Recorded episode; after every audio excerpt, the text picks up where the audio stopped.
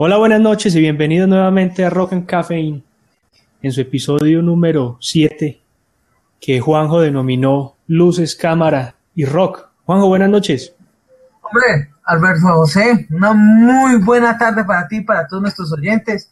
Un gusto estar aquí, ves, hacía mucho tiempo no habíamos podido concertar este episodio, ha estado un poco accidentado, la última vez lo grabamos, no quedó muy bien grabado, hubieron interrupciones, problemas técnicos, pero finalmente ve, ve el horizonte y da la luz otra vez este, este programa eh, número 7 que vamos a compartir con nuestros oyentes hoy.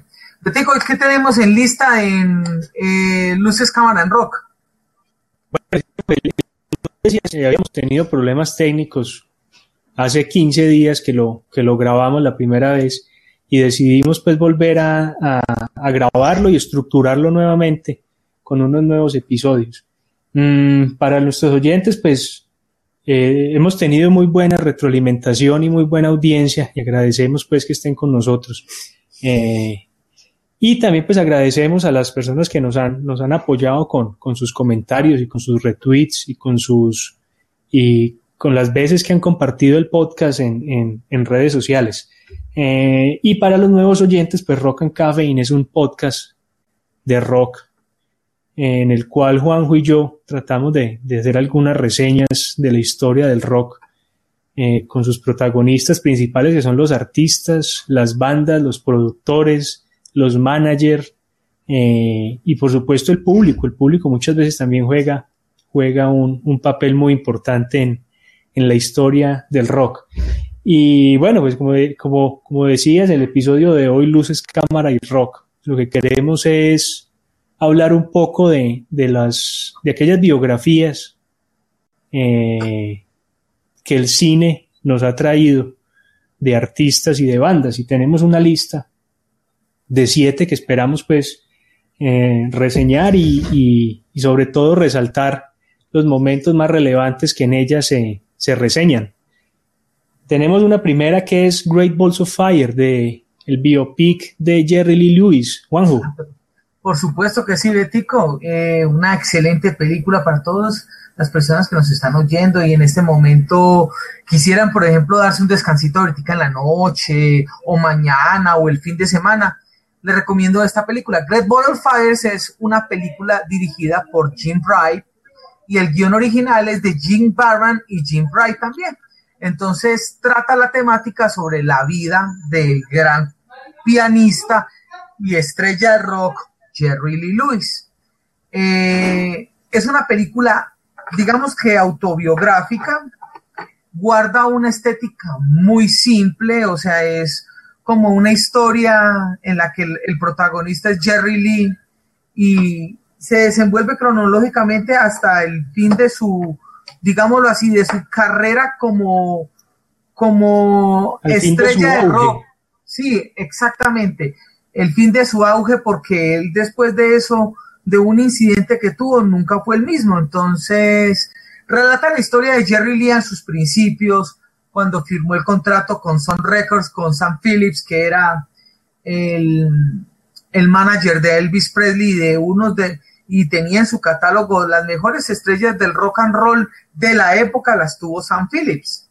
Ahí, eh, ahí ellos manejaron una estrategia muy interesante que en la película se ve, y, y es que cuando Elvis va al, al ejército, vendieron la gran idea de que Elvis no iba a volver, o de que Elvis ahí se acababa, esa fue como la idea que vendieron. Sí. Y detrás de eso metieron, pues trataron de meter otros artistas, y dentro de esos artistas estaba eh, Jerry Lee Lewis, que en, que en, la película lo interpreta eh, Dennis Quaid. Dennis Quaid. Y su, pues, al simultáneo de eso, la actuación de Dennis Quaid fue impecable. El acento sureño y la forma como tan locuaz y tan peculiar de caminar Jerry Lee, de subir al escenario. La película tiene una fotografía muy buena, tiene unos actores de, de gran trayectoria como lo es Dennis Quaid, Winona Ryder en el papel de, de, de, la, de la prima de él que se llama Maria Gale. Eh, y en síntesis la película trata eso, sobre la, sobre la vida, obra, eh, fama y, y, declive. Exactamente, es eso. Obra, gracia y desgracia de Jerry y desgracia de Jerry Lee Lewis. Y, y, pues para hacer una pequeña, no, no es un spoiler, es como una especie de, de dato. Pues Dennis Quaid tenía como sus dudas de cómo lograr ambientar eh, este personaje y se entrevistó varias veces con Jerry Lee y él le dijo, no, usted lo va a lograr, lo va a hacer. Y no obstante, logra transmitir que él es Jerry Lee Lewis y escenas fuertes, tiene escenas muy, muy de antología, digámoslo, eh, en la vida real, en la vida real hizo acote al, al, a la anécdota cuando él tenía que salir al escenario y el que tenía que ir de primero era Chuck Berry, el guitarrista Chuck Berry. Y en la película retratan muy bien eso. Él le dice, no, yo no quiero salir porque yo soy la estrella y él es el telonero. Entonces le dice, mi contrato dice que yo siempre debo cerrar el show. Entonces le toca al señor Jerry Lee. Entonces Jerry Lee sencillamente le dijo, perfecto, salgo yo. El tipo sale, toca Great Balls of Fire, enciende el piano en, en nota y al final literalmente le, le prende fuego. Y la gente se, se, se ovaciona y, se exalta y eso es una locura. Y ya cuando salió a escena Chuck Berry no fue lo mismo. O sea, ha pasado mucho en la historia del rock and roll acerca de, que han reventado los paradigmas. Por ejemplo, de Who en el eh, en la Isle of White eh, y en el Monterrey Pop Festival. en el Monterrey Pop Festival que acabaron con el escenario. O sea, eso, también era, era un poco la, competencia o, o, esa rivalidad en escenario que tenían con, con, con Hendrix, porque pues Hendrix en, talento estaba muy, muy por encima, eh, pero de Juven Show proponía mucho también.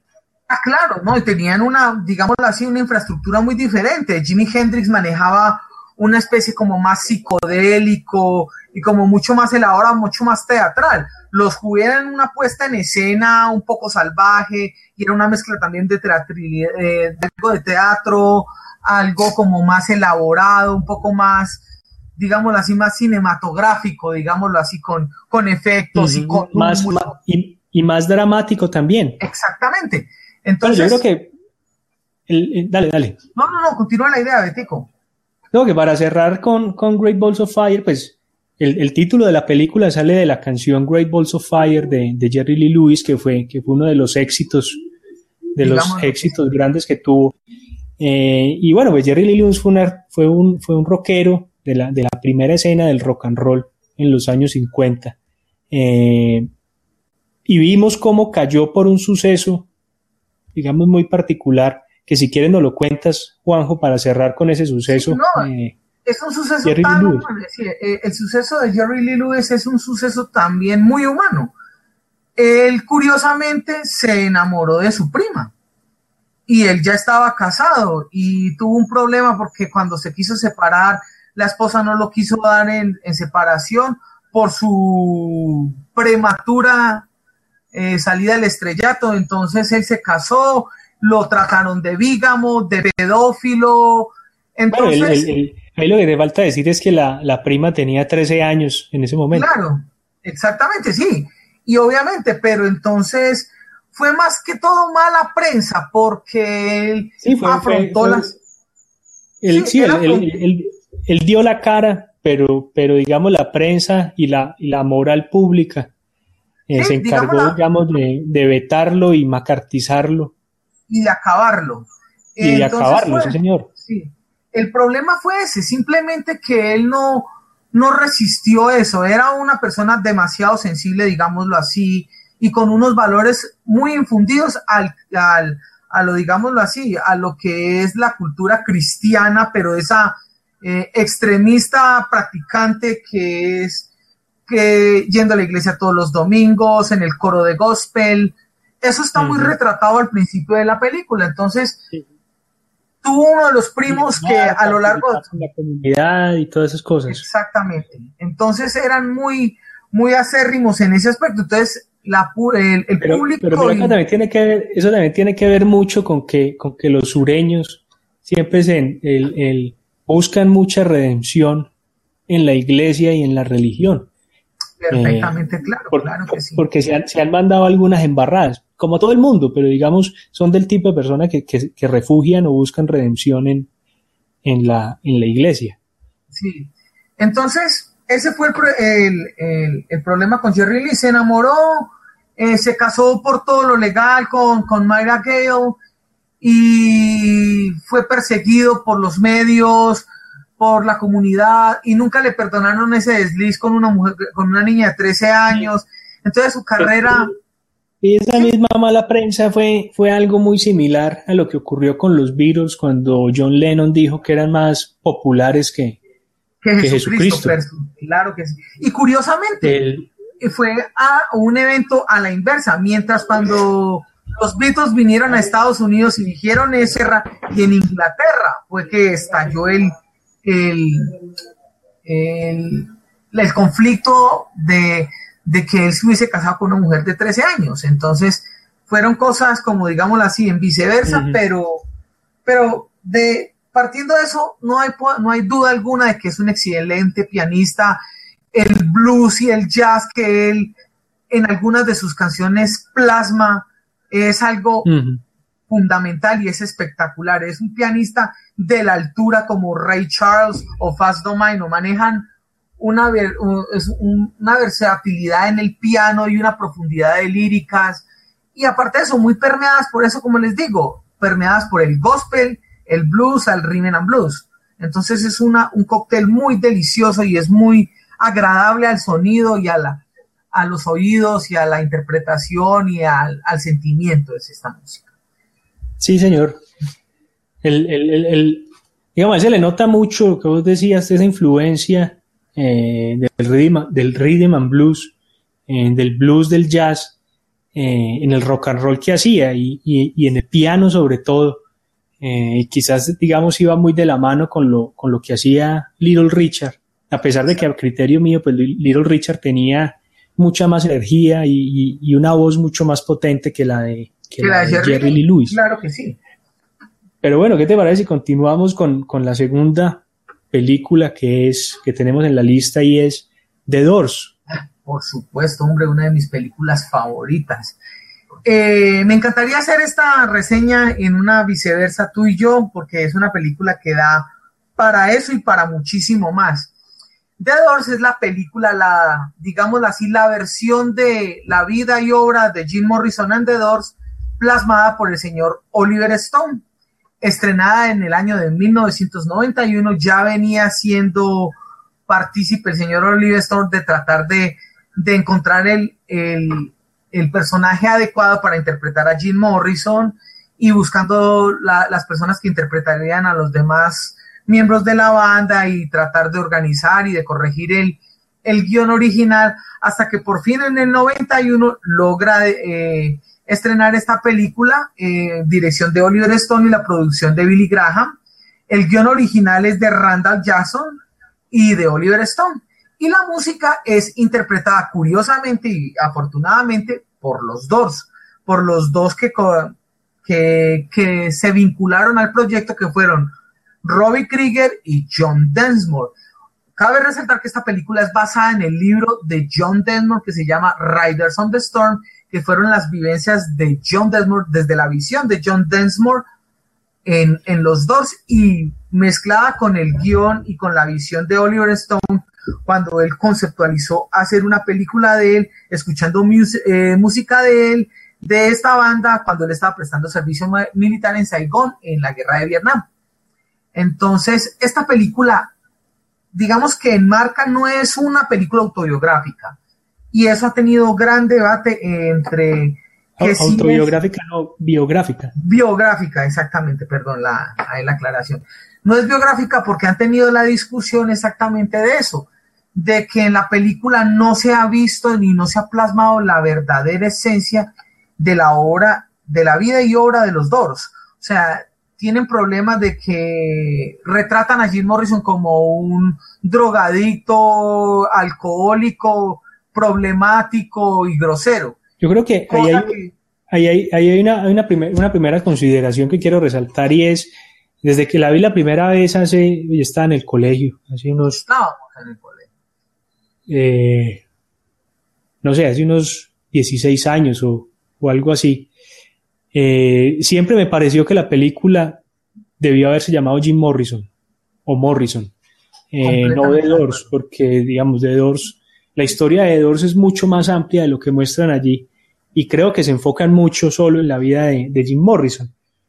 y quizás el, teniendo en cuenta pues el, libro de, John Densmore, mmm, quizás esa era la visión que él veía de Doors, algo que se tornó muy oscuro eh, por las adicciones y por los problemas de, alcohol y de drogas de, Jim, y, de, carácter también.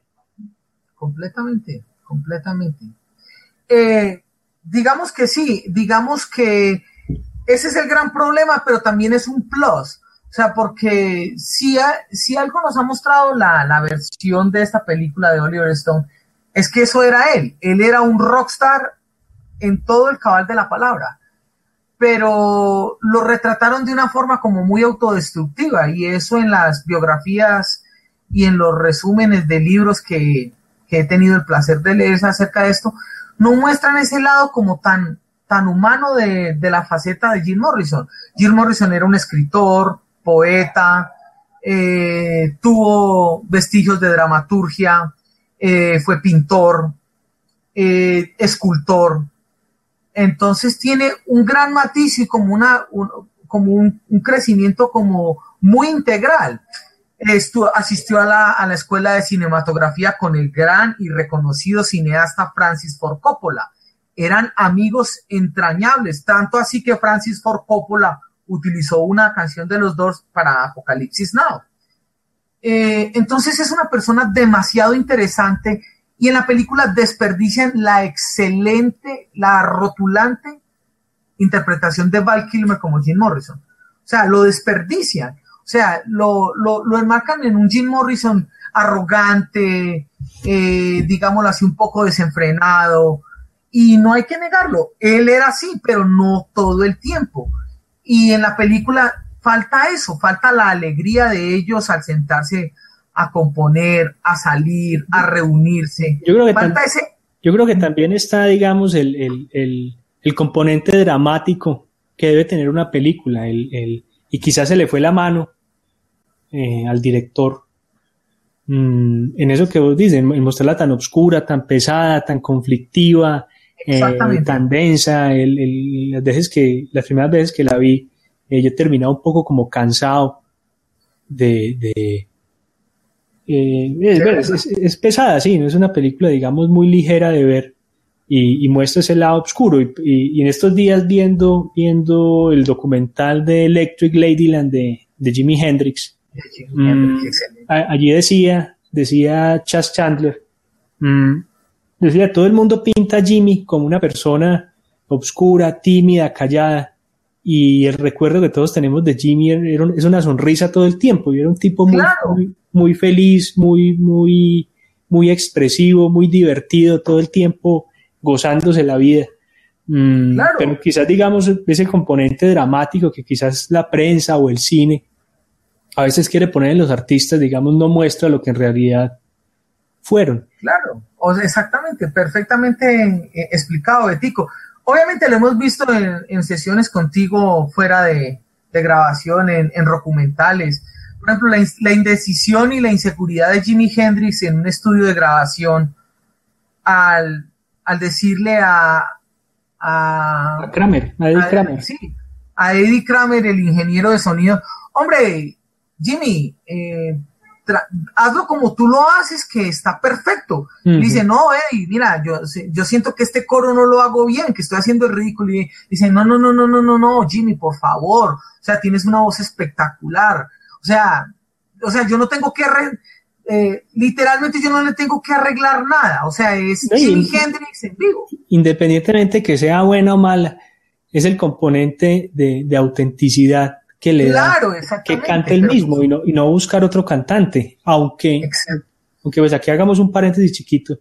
Recordemos que cuando, después de que Hendrix terminó de Experience y estuvo por ahí loqueando, hizo Band of Gypsies, eh, eh, Emerson Lake and Palmer o Emerson, Kit Emerson, que murió hace, hace un mes más o menos, o, poco, menos, poco menos de un mes, quería formar una banda eh, con Hendrix, con Carl Palmer y con, con Greg Lake, y la banda se iba a llamar Help. Mm, pero pues eh, desafortunadamente para ellos, pues en ese proyecto, para Kit en ese proyecto, Hendrix murió y, no formó Help, sino que formó ELP, ELP, Emerson, Lake and Palmer. Eh, pero bueno, eh, luego hablamos de Jimmy, incluso si tenemos tiempo al final podemos hablar de la, película Hendrix del 2000, que no la tenemos en lista, pero valdría la pena, digamos, resaltar un par de cosas. Mm, claro pero bueno, una, una, un suceso relevante de la película de Doors a criterio tuyo. Para mí la escena mejor lograda de la película es esa escena en el que baila con su, digámoslo así, amante, la señora Patricia Kinelli en uno de los lives de Nueva York, danzando desnudos bajo la, bajo la, el intro de, de Carmina Urana que es o, Fortuna, pero el pedazo explícito es Carmina Urana. O sea, espectacular la forma en que el, la, el director logra enmarcar ese, esa dramaturgia, esa locura, e, ese éxtasis bajo esa, bajo esta, bajo esta banda musical, digámoslo así, o este fragmento de esta obra culmine o sea, para mí es culmine, o sea, para mí demuestra el salvajismo, la fuerza de Jim Morrison como artista, como, como ser humano, como poeta, como escritor, y como eso, como lo representaron muchas personas y las groupies que lo seguían alrededor del mundo, como el dios del sexo, que lo retrataban como un, como la versión humana de Dionisio, que se secuestraba a las mujeres en las colinas y se las llevaba a largas orgías de vino y de depravación. Entonces, para mí es una de las mejores, de las mejores escenas logradas de esta película. Es impecable. Para mí es impecable. Listo. Bueno, yo creo que podemos seguir con, vamos, estamos siguiendo un orden cronológico. Sí, cronológico. Eh, vamos a seguir con Love and Mercy. Vamos a pasar muy rápido porque Love and Mercy, pues es el la película biográfica de, de Brian Wilson, el, fundador de, de, Beach Boys. Pero pues como hemos ya hablado en un par de programas de él, en, en Dementes y en, y en, bueno, uno anterior, eh, no recuerdo cuál fue. Entonces vamos a pasar muy rápido por Love and Mercy, pero, pero bueno, es una película muy reciente, es una película del año pasado digamos, con, una, con, una, cosa muy interesante y es que maneja, la película maneja dos tiempos, un Brian Wilson en los 60 y un Brian Wilson mediados y finales de los 80, eh, cuando todavía estaba bajo el tratamiento del, del psicoterapeuta, eh, ya hablamos pues de él en el programa, en el programa número 5 en Dementes. Pero bueno, ¿qué, qué, qué escena resaltas o qué parte de, que nos muestra en la película te llamó más la atención? Pues realmente, Betico, lo que me sorprendió de la película es la, la, facilidad y la, digamos, la, la forma tan exacta en que resaltan esos años clásicos en los 60, ese espíritu de, del California del 65, del 66, en el que demuestran eso, que eran los Beach Boys, una, una banda grupera, de un, de un ritmo joven, fresco, y que hizo la participación de los jóvenes y los surfistas y lo adaptaron a ese estilo californiano de, de, de, esa década de los 60. Y la, la, mezcla entre, entre footage originales, de, de sesiones de televisión, programas en los que ellos se presentaron, la intercalación y la actuación de Paul Dano, que fue impresionante la, la, pose como Brian Wilson y las formas, las sesiones de grabación que, pues, que, que retrata la película con esa felicidad y como con esa camaradería entre los personajes me pareció impecable, me, encantó. Aparte, la banda sonora es impresionante, o sea, es una cosa fabulosa. Entonces, ese es un, el plus que da el enganche en una película de, en una, en una película referente al rock and roll o que sea una biografía de rock and roll. Es eso.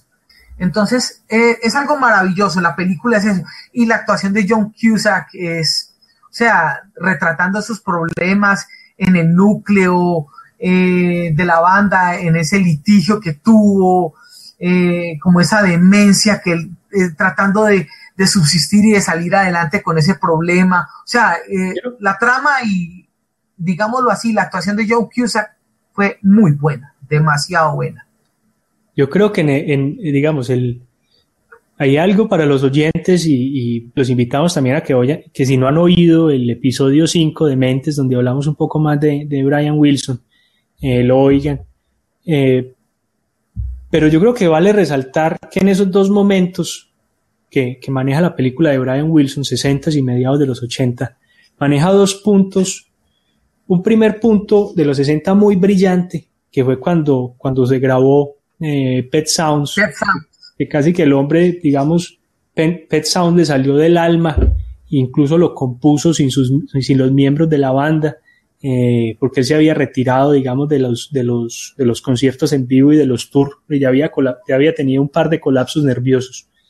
Mientras ellos estaban de gira en Japón, él se quedó grabando Pet Sounds y contrató otros músicos y contrató músicos de, de sesiones, músicos de estudio, y grabó, digamos, Pet Sounds en una época de lucidez. Y contrastado con eso, en los, en los, en los 80, ya un tipo disfuncional, eh, un tipo dominado por, por la medicación que le tenía el, el, psicoterapeuta que era, era Eugene Landy, eh, un tipo que, que, que no funcionaba, es decir, que no era, no era persona, y digamos, la, la actuación de Cusack, de Cusack eh, refleja mucho eso. Eh, un tipo drogado todo el tiempo, medicado, disfuncional, dependiente y sin saber si quería escapar o no, que al final fue, fue, fue su mujer, o la que fue eh, posteriormente su mujer, su esposa, la que lo, la que lo, la que lo rescató, digamos. Y la que lo encaminó de nuevo. Y la que lo encaminó de nuevo, es decir, ya le, le quitó la, la, el poder que tenía Landy sobre él, porque tenía, tenía un contrato muy, muy fuerte donde dominaba el tiempo, qué, cómo dormía, qué comía, dónde dormía, lo que hacía, a una medicación pues mucho más justa con, con el padecimiento que él tenía. Y bueno, y, el, tipo pues volvió, digamos, a, a tener una vida más normal o, por lo menos más funcional y a volver a, a componer. Mm, la mujer de Brian Wilson, pues hablamos también en el episodio eh, de Rock and Love, eh, por si quieren oírlo. Fueron, digamos, en esos dos episodios hemos hablado de, de, Brian Wilson, en Dementes y en Rock and Love. Por si quieren escucharlo, los invitamos pues a que lo, a que lo escuchen. Bueno, y luego continuemos con, con The Rose. Bueno, The Rose, Betty, una excelente película eh, del año 79 eh, esta película retrata la vida y obra de Janis Joplin desde la perspectiva de una cantante pues ficticia que es la señorita Mary Rose, interpretada por Beth Midler. Esta película eh, fue dirigida por Mark Rydell, la producción es de Anthony Ray, Aaron Russo y Marvin Rose. El guion original es de Michael Cimino y de Bo Goldman. Y la curiosa eh, interpretación de la banda sonora y la musicalización es dirigida por el señor Paul Rothschild, que también fue el ingeniero de sonido de los Doors, curiosamente y afortunadamente. Esta película retrata exactamente eso, exactamente como la de Jerry Lee Lewis, el surgir, el desempeño, la cúspide de la fama y la caída de la, de la carrera de Janis Joplin. Eh, ambierta eh, ese salvajismo de los setentas, eh, finales de los sesentas, principios de los setentas, eh, inmersa entre la drogadicción y el alcoholismo que se comieron a Janis Joplin. Y retrata exactamente eso, el lado humano de Janis Joplin, no como una rockstar, ni como una persona de medios o, una mujer vinculada a este medio de, de los rockstars y de las rock bands, sino como un lado humano y triste, porque eso fue la vida de Janis Joplin, esa búsqueda del amor, de, encontrar una pareja estable, de, cimentar una familia, de tener hijos. creo que eh, ahí, ahí, digamos, se retrata eh, muy bien esos sucesos de los 60, donde mucha gente entusiasmada por el, por el hipismo y la paz y el amor y en busca, digamos, de, del, como decimos aquí en Colombia, del príncipe azul, mm, muchos terminaban en, en, un callejón sin salida. Claro. Por el tema de la, de la fama, de las drogas, del alcohol, del, del estilo de vida como lleno de tantos excesos. Y de pronto, parafraseando un poco a, a Charlie García, en ese mundo la entrada es gratis, pero la salida vemos. Eh, y, a muchos la salida les costó, les, costó muy caro, porque lo que vemos es, digamos, tomemos a, ya hablamos de Jim Morrison, ya hablamos de Hendrix, los dos murieron muy jóvenes. Eh, Janis Joplin también murió eh, alrededor de los 27 años. Brian Jones también. ¿El club de los 27? El Club de los 27, ahí también está Kurt Cobain, está Amy Winehouse, eh, también está Ian Curtis, que ahorita vamos a hablar de él, pero Ian sí murió de, de 23, 22, 23 años creo que tenía. Y era personas, digamos, en busca de la felicidad o en busca de un bienestar y, y encontraron fue, digamos, la muerte o, una vida muy... Muy prematura. y una muerte muy prematura. Y esto refleja esta película y la interpretación de de Beth Midler como Mary Rose es, en algunos aspectos desgarradora, es enfermiza, es triste, porque eso refleja la película, refleja ese, eh, ese desahucie, ese, esa tristeza de ser un rockstar y de, estar rodeado de tanta gente que lo quiere y que, que, lo, que lo admira, pero a la final de cuentas está sola y solamente encontraba refugio en las drogas y en el alcohol. Curiosamente, lo mismo le pasó a Jim Morrison. Jim Morrison llegó a un punto en el que se hartó del, sistema, de las sesiones de grabación, de tener que cumplir horarios y eh, sesiones de grabación, tener que regirse a, los... Ya, lo hemos hablado, cuando vuelven, el, el, cuando cuando los grupos comienzan a hacer música por dinero y no por gusto.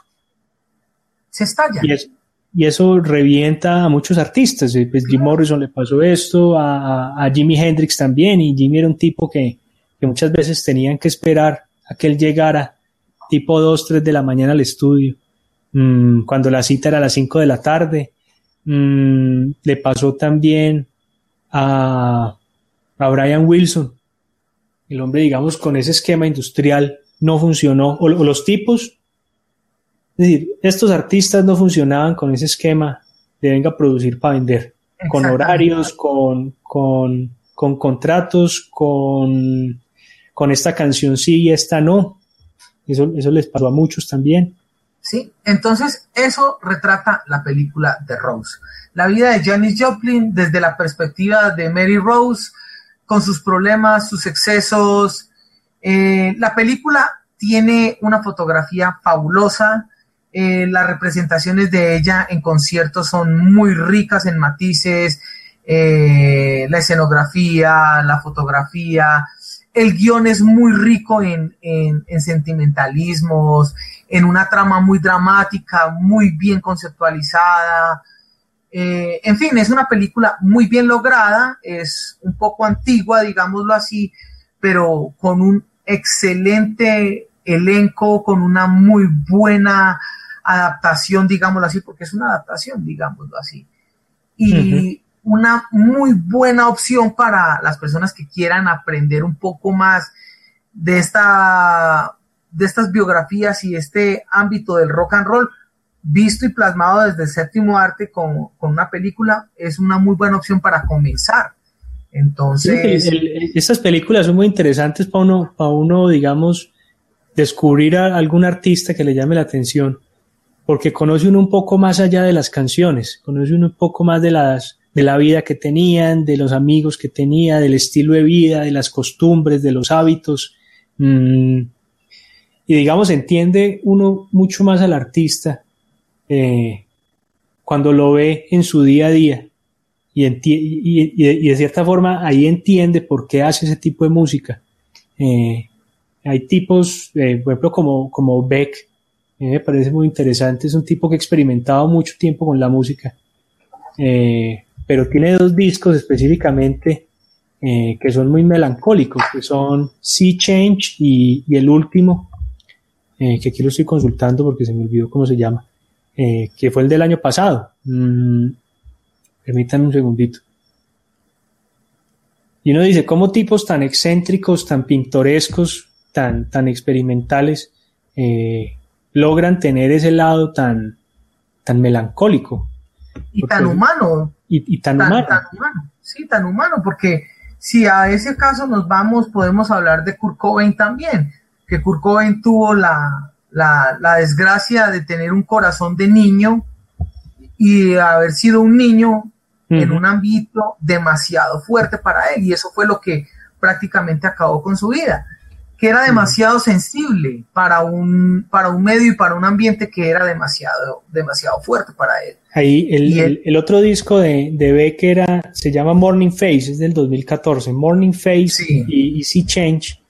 Son dos discos de Beck muy diferentes a lo que él hace habitualmente, son, son, son más bien baladas, eh, Mm, muy melancólicas, muy nostálgicas, con algo de, con muchos matices eh, emocionales en esos dos discos. Entonces es, eh, lo que quiero decir es, cómo conociendo al artista se da cuenta, lo que vos decías, es el lado humano que uno no percibe en las máscaras, digamos, de, del, en esos alter egos, como tú lo nombraste hace tanto. En esos alter egos, sí, señor. En esos, sí, esos alter egos en los que, digamos que se entremarañan, digámoslo así, los sentimientos y los performances de su, de su carisma entrelazados con, con sus sentimientos, con su personalidad, con su lado más humano, con su lado más débil, digámoslo así. Entonces es un entrelace y eso es lo que ha reflejado. Esta, este capítulo de este episodio número 7 de Luces Cámara en Rock muestra eso. Las películas, todas las que hemos tratado hasta el momento, han reflejado exactamente eso, ese lado humano, unas veces plasmados desde una forma muy dramática y otra desde un lado mucho más oscuro, pero siempre dejando en claro de que son seres humanos y que la imprevisibilidad de, sus acciones, de sus sentimientos y sobre todo eh, esa espontaneidad, digámoslo así, de su, de su vida hace como un lienzo y pintan en algunos de los casos una obra maestra o simplemente un fracaso y un rotundo, digámoslo así, un, un, fracaso completamente, un rotundo fracaso y lo que les ha costado la vida a todos ellos. Entonces, particularmente, sí, bueno, cinco de los artistas murieron. Claro. Solo quedan dos vivos que son Brian Wilson y ya no sé si este está vivo. Ya no sé si Jerry Lee Lewis todavía sigue vivo. No, ya, yo creo que Jerry Lee ya murió. Espérate, yo consulto acá. No, no, no, sigue vivo. Tiene 80 ¿Ah, ¿Sigue vivo? Sí, señor. Ah, no, entonces sí está, pero está muy viejito ya. Sí, 80 años ya, eso es mucho. 80 años son 80 años. No, y estamos en una época donde los artistas de rock de los 60 están alrededor de esa edad, 75, 80 años. sí, eh, señor y para muchos irreconocibles. Cuando uno muchas veces los ve en esos videos y uno dice, qué tipo tan joven y tan, o, qué muchacha tan, tan joven y tan, tan, ¿cómo se dice? Tan llena de vida. Lo que no se da cuenta es que hoy en día ya son unos ancianos, por decirlo de alguna manera. ¿Qué tal si seguimos, Juanjo, y mezclamos estas dos películas por cuestión de tiempo y porque tienen mucho que ver? Que son Sid Nancy y control. Mm, pues yo diría, Betico, que serían como las tres, porque todos tienen como un contexto como muy autodestructivo. Sería The Last Days, eh, Control y Sid Nancy. Yo lo decía más por, porque Control y Sid Nancy está ambientada, o digamos, maneja esa época entre 75 y 80. Ah, claro. En, el comienzo y auge del, del punk. Del punk. En Inglaterra. Listo, perfecto, Betico. y que me pareció muy relevante porque el punk fue una de esas representaciones que volvió a darle voz a los jóvenes en algún momento de, la historia. Claro, yo lo decía también porque, como tú lo acabas de decir, el punk fue uno de los precursores y fue como la gestación de, los, de las primeras maquetas y de las primeras performances de Nirvana y de Kurt Cobain, el punk. Entonces, sí, bueno, sin más preámbulos, Sid and Nancy, esta película es un excelente, digámoslo así, una representación fílmica de eso, de esos días. Sid and Nancy es una película estadounidense biográfica del año 86, dirigida por Alex Cox y protagonizada por el grandioso actor Gary Oldman y Chloe Webb en el papel de Nancy Spugen. Y este filme retrata la vida de este miembro de, de, la banda de los Sex Pistols, eh, Sid Vicious. Es una banda de punk, pero es un es como un, digamos así, una montaña rusa de emociones y de sensaciones eh, en un ambiente tóxico, punk y digámoslo así, muy extremista y muy anarquista. Y obviamente la relación que tuvo este, esta persona con sus, con las groupies y con su pareja Nancy Spugen, que tuvo un desenlace muy cruel y tuvo una muerte horrorosa. Fue, no, eh, los dos. El, Ya habíamos hablado algo de Sid and Nancy en el episodio de Rock and Love. Eh, retratando un poco cómo Nancy era de esas esposas nocivas que hacían mucho daño. Eh, y la película, como decías, es un carrusel, de, es un caos total. La película es muy entretenida, pero es un caos. Es un caos. arrancamos mostrando una escena punk muy, muy cruda, muy fuerte, muy destructiva, muy llena de energía, muy rebelde, muy, muy revelada ante, ante y sobre todo en Inglaterra, que digamos con, con protocolos y, con, y con disciplina y rigidez de ese tipo es muy fuerte. Mm, pero después de que Sid conoce a Nancy y cae en las drogas, porque ella era una groupie era una, y una junkie, era una drogadicta. Pero horrible. Ya, horrible, ya cuando caen los dos, eso se vuelve terrible. No son sino peleas, discusiones, problemas.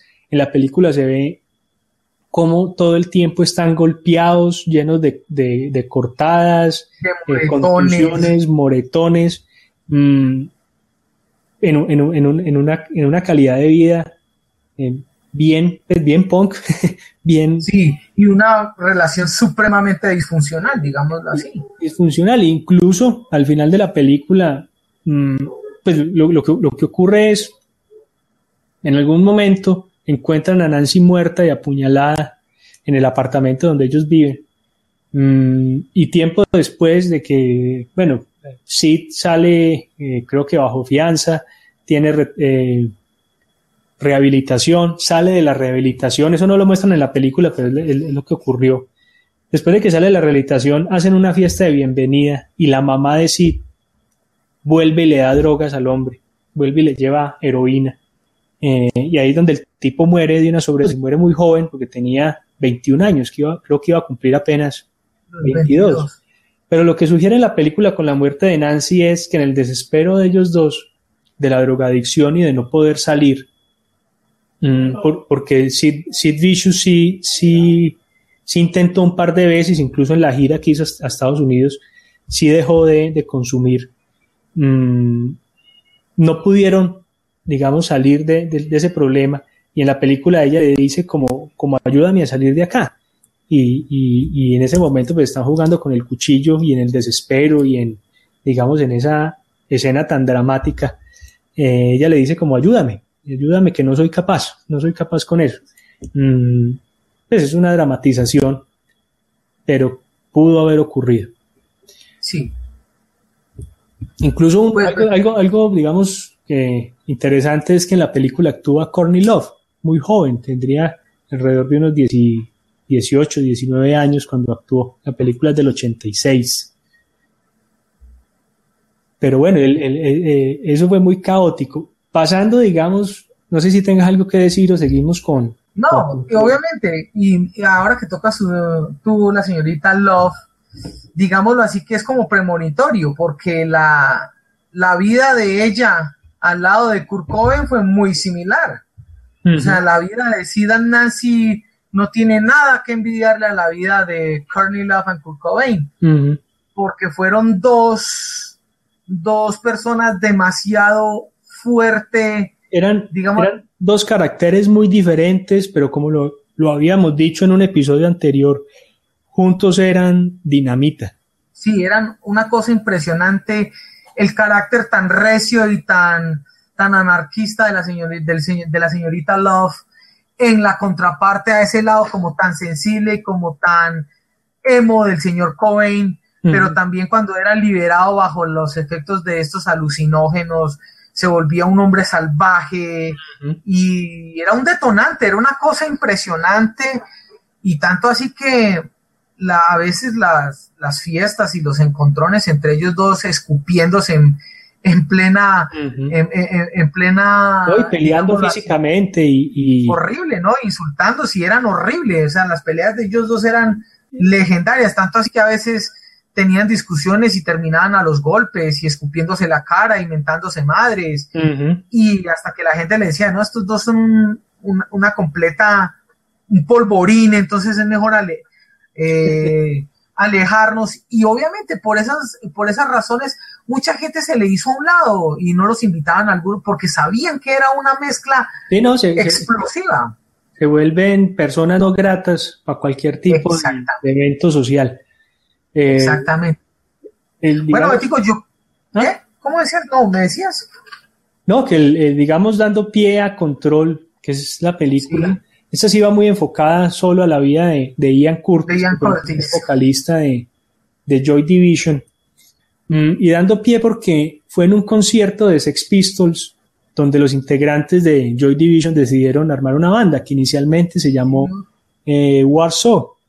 Mm, y que en algún momento pues no tenían un vocalista eh, e invitaron a, Ian Curtis o a Ian Curtis mm, a, que, a que cantara. El tipo pues ya venía escribiendo, tenía un perfil eh, de escritor también y de, y de, poeta, y en la película se ve como siempre desde el colegio el hombre estaba todo el tiempo escribiendo y, y, llevando pensamientos, digamos, al, al papel. Mm, y a pesar de que la vida de Joy Division fue muy corta, y la vida de, de, de Ian Cortes también, Joy Division tuvo un par de discos nomás, y tuvo tres o cuatro años de vida. Mm, Ian Curtis murió a los 23 años, se suicidó.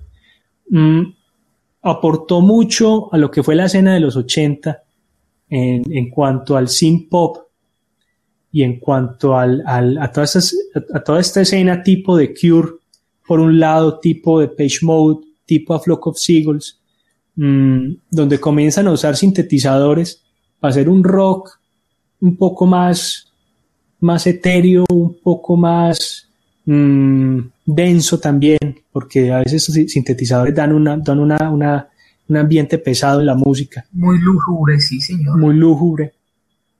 Mm, pero bueno, el, el, la película tiene algo muy interesante y es muestra cómo el tipo, el tipo tenía un problema mental, ya habíamos hablado también de él en el episodio 5 en Dementes, eh, y además le gustaba experimentar con drogas.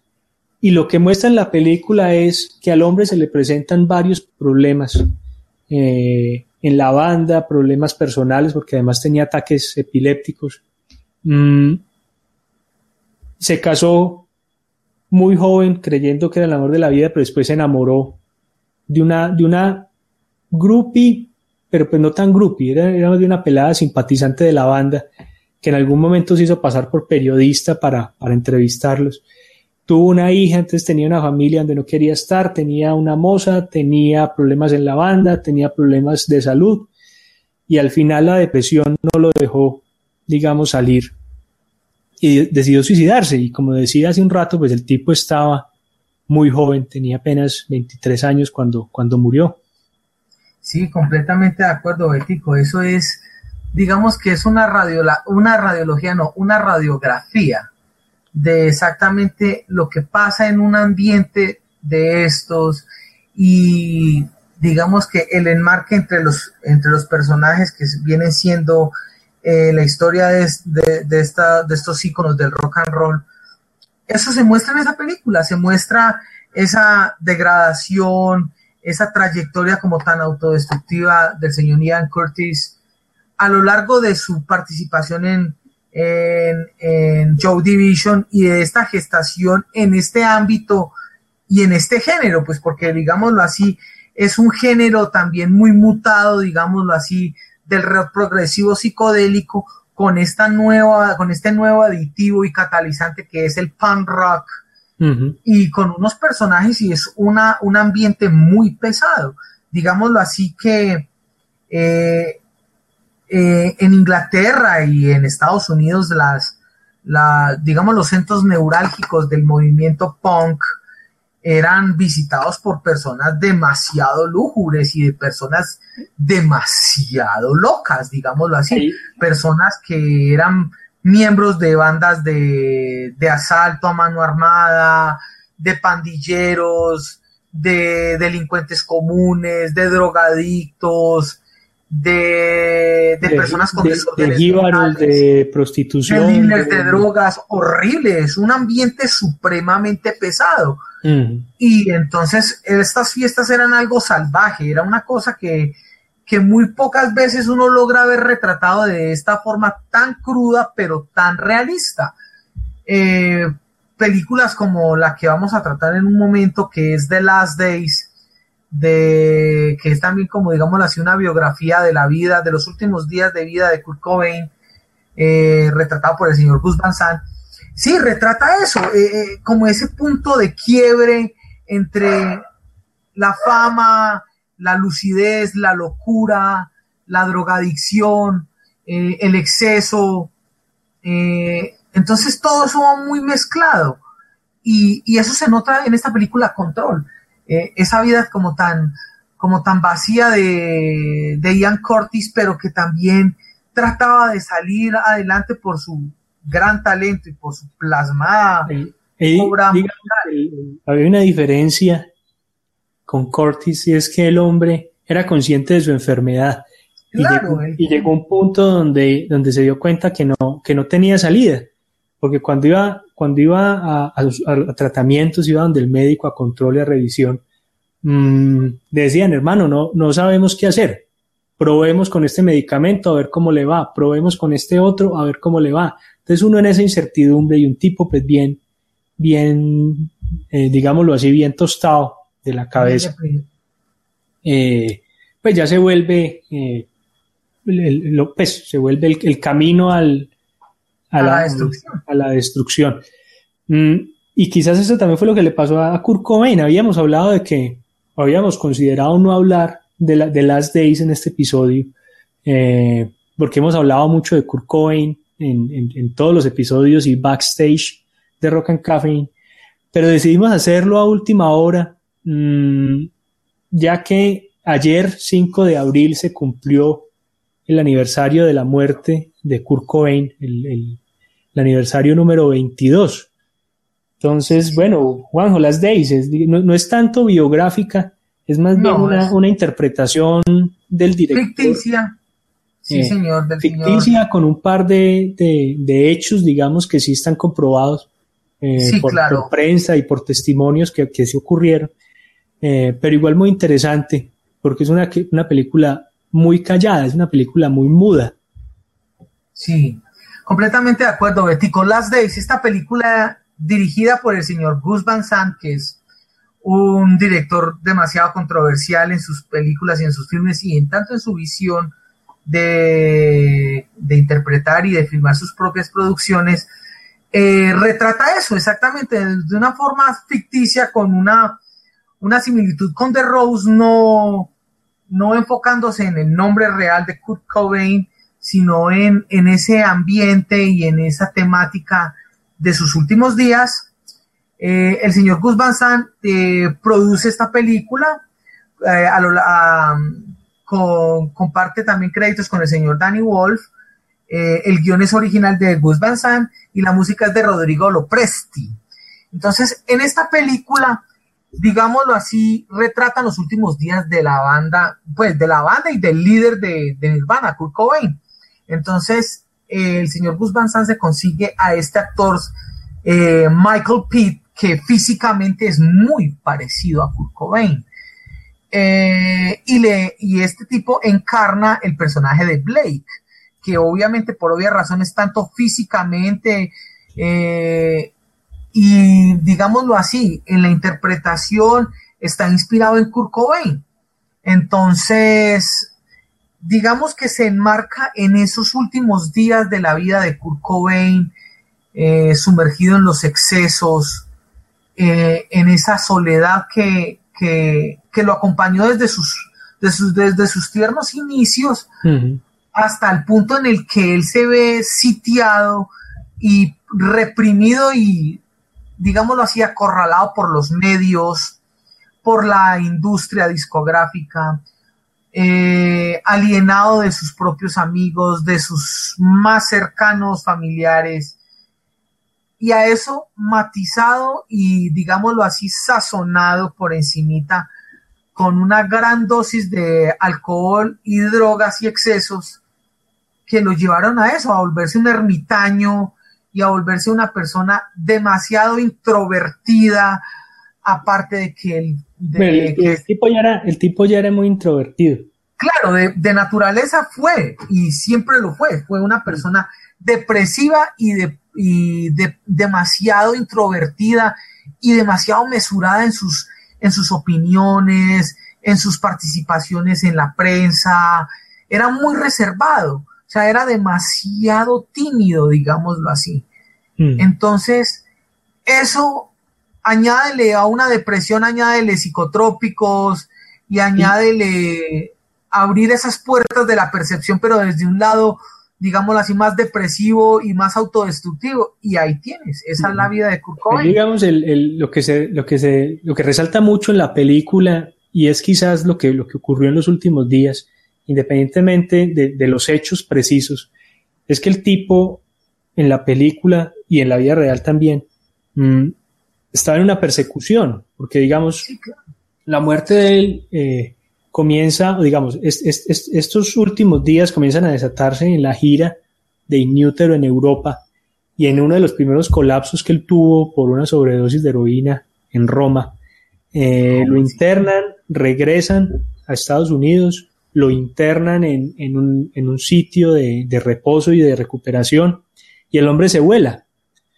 Y desde que se vuela, nadie vuelve a saber de él, digamos, a a encontrarse ni a interactuar con él hasta que lo encuentran muerto. Y ya después, digamos, las historias y las investigaciones dicen, no, sí, lo vieron en tal sitio, pasó por aquí, eh, estuvo haciendo esto.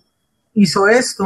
Pero esos últimos días fueron de, persecución y en la película se nota mucho esa sensación de, de, que el tipo está huyendo de algo. Eh, claro, y ocultándose de, digámoslo también así muy bien interpretado, Betico, desde tu punto de vista, claro, huyendo, ocultándose de sí mismo y tratando de tapar el sol con un dedo, los fantasmas de su, de su infancia traumada, de la separación tan temprana de sus padres, de, del colapso del núcleo familiar a tan temprana edad, de enfrentarse al mundo de una forma tan, tan joven pues digámoslo así, es que él se fue de la casa casi a los 14, 15 años. Igual, esa es la realidad de muchos jóvenes, pues que se, suman otros factores eh, allí. Mm, Last Days, pues como había dicho, es una película de, de Gus Van Sant y cabe resaltar que hace parte eh, de algo que, que la audiencia y la crítica llama la trilogía de la muerte, que son tres películas que son Jerry, eh, Elephant y las Days. Y Elephant, digamos, vale la pena verla porque también es una interpretación de un suceso real que fue la masacre de, Columbine en, Estados Unidos, en, el, en la preparatoria de Columbine en, Estados Unidos. A mí también la retrató Michael Moore en su documental Bowling for Columbine. También, sí, señor. Sí. Mm, pero bueno, yo creo que para terminar, una conclusión de estas siete películas que, que reseñamos hoy, Juanjo? Podría ser, Betico, digamos que es desde el punto de vista musical y, digamos, social. Todo el mundo cree que los rockstars, por tener millones de dólares y hacer giras millonarias y vivir en grandes mansiones y rodeado de gente y de prensa y de la atención de los medios, creen que son felices y la mayoría son personas demasiado infelices, demasiado retraídas, con miedos, con, con traumas más severos que los de, la gente promedio.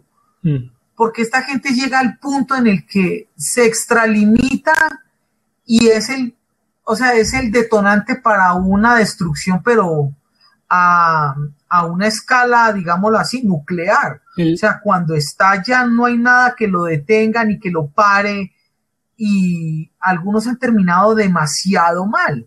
Y es eso, porque estamos inmersos en esa condición humana en la que simplemente por tener dinero o por tener la fama y el prestigio de, de los medios, no es un, dictamen de que sea feliz y la felicidad no está basada en eso. Y eso lo notaba mucho Kurt Cobain y lo notó también Jim Morrison y lo notó Janis Joplin, que por más hombres que tuvo en su vida, siempre estuvo sola y murió sola.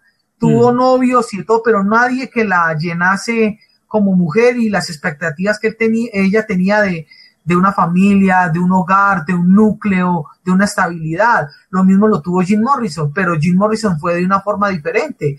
El mm. amor de su vida siempre fue Pamela Corson, pero él nunca dejó de lado de estar con otras mujeres y de experimentar y de estar en este ambiente. Lo mismo mm. Brian Wilson. Brian Wilson también tuvo problemas y tuvo sus novias, pero encontró ese, ese amor en, en su esposa y ella fue su mano derecha en ese, en ese capítulo tan oscuro de su vida y tan, en ese punto de colapso tan bravo que tuvo él con, ese, con sus problemas mentales y con el problema de ese litigio legal que tuvo. Lo mismo lo tuvo Joy Division. Joy Division con Ian Curtis, el problema con su, con su padecimiento mental y esas ganas de él salir adelante y de intentarlo y de lograr que eso persistiera y que eh, la enfermedad no lo doblegase y que el ambiente no lo rechazara.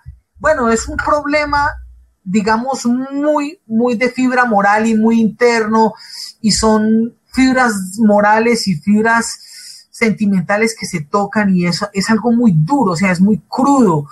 Eh, temas como el de Jerry Lee Lewis siendo enmarcado como un pedófilo que vos, vos dices es, es, muy cierto. Y, y muchas personas tienen el, el, una concepción, una interpretación errónea de lo que es la vida de un artista. Como dices vos, piensan que eso es miel y rosas y, y en realidad detrás de, de, de, muchos artistas hay es un caos terrible y unos problemas eh, mentales, económicos, personales, familiares, gravísimos. Yo, yo creo que con eso podemos digamos, terminar el episodio de hoy y agradecerles pues a, los oyentes, a los que nos han oído en los primeros capítulos y a los que nos comienzan a oír hasta este séptimo capítulo que es Luces, Cámara en Rock.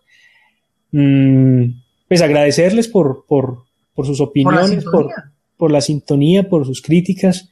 Eh, cuéntenos cómo les parece, qué más les gustaría oír y queremos pues también invitarlos a los a que oigan los próximos episodios, el episodio número 8 eh, van a ser super bandas, vamos a hablar de las super bandas del rock. Y el episodio número 9 vamos a hablar de las almas gemelas o de aquellas eh, duplas en el rock eh, que, que no podían ser nada si no estaban juntos. O no podían hacer nada si no estaban juntos, no cuando estuvieron juntos fueron mucho mejor que estando separados. Mm, pero bueno, Juanjo, muchas gracias. No, Betico, a ti, eh, hombre, y a nuestros oyentes agradecidos y pidiéndoles disculpas porque hubo en un momento del programa un problema técnico con la señal y nos caímos, pero no obstante, eso cabe ser resaltado de que en un programa en vivo surgen esas, esos inconvenientes. Esas Sí, pero agradeciéndole a ustedes la, la, recepción. Ah, mira, Sebastián Escobar nos está saludando. Hola, Sebas, ¿cómo vas? Eh, sí, solamente nos queda agradecerles y que sigan vinculados con nosotros en esto que es Rock and Cafeín, que es un proyecto del señor Alberto José y yo, eh, en el que hablamos de rock and roll y la pasamos bien hablando eh, de este tema tan extenso y tan variado y como tan, tan nutrido para sacar una buena controversia y una buena discusión acerca de este género que hibridó y es un, un movimiento y un, digámoslo así, un fenómeno de masas que hasta el día de hoy se llega a ver, mm. no en las magnitudes que se vieron al principio, pero no obstante tiene una gran trascendencia y una gran relevancia aún hoy en estos días. Entonces, con esto me despido de ustedes, agradeciéndole al señor Alberto José, siempre es un gusto compartir, compartir eh, digámoslo así, eh, staff y micrófonos con él y los invitamos a que nos sintonicen en el próximo episodio de Rock and Café que van a ser Almas Gemelas, que les prometo es un programa de antología y es muy bueno y es un tema, o sea, demasiado extenso para que nos acompañen, para que nos participen en sus, en sus redes sociales, compartan los podcasts que están subidos y que valoren tanto el trabajo de nosotros tanto como nosotros lo hacemos para ustedes, como de ustedes para nosotros, que nosotros no podríamos lograr hacer esto sin el apoyo y sin la sintonía de ustedes. Entonces, de parte mía les, les, mando un abrazo, muchísimas gracias, un agradecimiento nuevamente aquí a mi co-host, don Alberto José, y agradeciéndole a todo el mundo y les, deseo una muy buena noche a todos. Muy buena noche a todos, Juanjo, muchas gracias y, y recordarles que pueden oírnos, pueden oírnos en iTunes, Stitcher y iBooks. Una feliz noche y muchas gracias.